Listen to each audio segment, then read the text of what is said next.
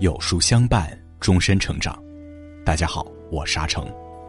今天为您分享的文章题目是：别在抱怨中仰望幸福。如果你喜欢今天的分享，不妨在文末右下角点个再看。林语堂曾说：“幸福人生无非四件事儿，一是睡在自家床上，二是吃父母做的菜，三是听爱人讲情话，四是跟孩子做游戏。”很多人终其一生寻找幸福，到头来其实幸福就在身边。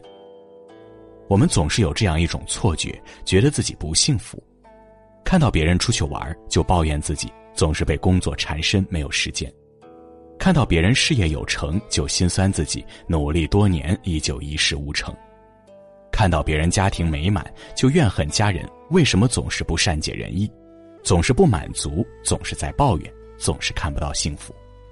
时常感觉自己被全世界抛弃，时常迷茫，感受不到幸福和爱，时常陷入情绪的黑洞，苛责自己。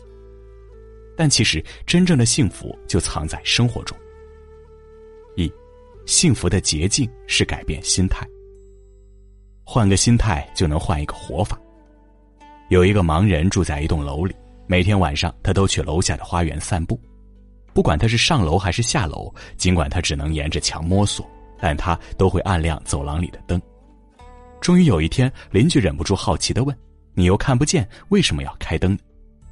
盲人微微一笑说：“开灯后，无论上下楼梯的人都能够看见我而避开我，这样我就不会被撞到。”邻居听后恍然大悟，后来每次经过楼梯都会顺手按亮走廊的灯。有时做人也要像这位盲人一般，不再纠结于开灯的为什么是我。我们总是计较付出能得到多少回报，换一个思路，付出本身就是一种美好。赠人玫瑰，手有余香，幸福就是在赠人玫瑰的过程中留下的一抹香味，馥郁悠长。日积月累，汇成幸福的海洋。小时候，我们时常觉得，吃到糖是幸福，成绩得到父母的夸奖是幸福。可长大之后才明白，为了吃到糖去付出劳动是幸福，为了得到夸奖努力学习的过程是幸福。幸福就是我们不再为结果高兴，而是明白付出的过程才是幸福的真谛。换个想法，生活豁然开朗。有心栽花花不开，无心插柳柳才能成荫。放平心态，哪怕付出没有回报，自己也会被施善的心所满足。二，幸福的能力是学会舍得。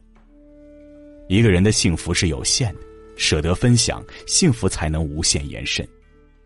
电影《卧虎藏龙》里有这样一句话：“当你紧握双手，里面什么也没有；当你打开双手，世界就在你手中。”独享是一个人的狂欢，无论获得了多么巨大的成功，在缺乏那份外界认可的情况下，感受到的满足感都将大打折扣。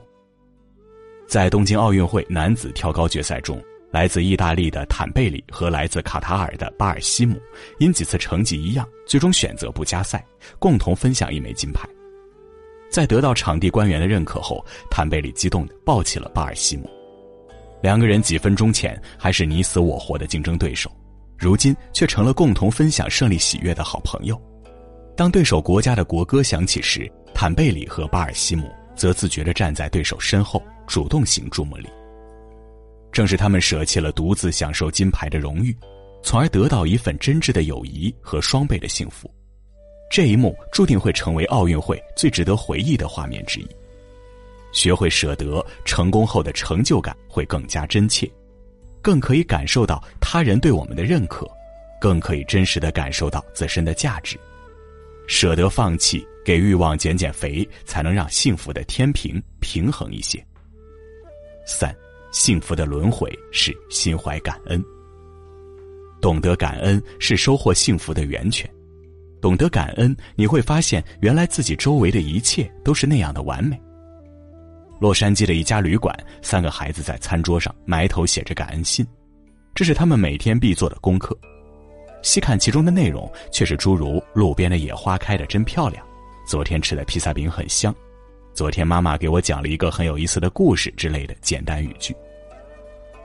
原来他们写给妈妈的感谢信，不是专门感谢妈妈给他们帮了多大的忙，而是记录下他们幼小心灵中感觉很幸福的一点一滴。他们也许并不知道什么叫感恩，只知道对于每一件美好的事物都应心存感激。他们感谢母亲辛勤的工作，感谢同伴热心的帮助，感谢兄弟姐妹之间的相互理解。他们对许多理所当然的事儿都怀有一颗感恩的心。同样的半瓶水，有的人会觉得只剩下半瓶，有的人则是感叹竟然还有半瓶。前者总是用悲观的眼光看待事物，不免陷入自怨自艾的漩涡；后者总是用乐观的眼光看待事物，总是容易感受到生活的幸福。而幸福的生活，就是需要有一颗感恩的心来创造。感恩会让生命变得更有力量。张爱玲说：“人总是在接近幸福时倍感幸福，在幸福进行时却患得患失。不必仰望他人的幸福，自己亦有风景。幸福总是在不经意间降临，你需要静静的以一颗平常心去感受，用温柔的态度去面对这个世界，哪怕是平常的美好，也能够从心底虔诚感谢命运赐予的一切所有。”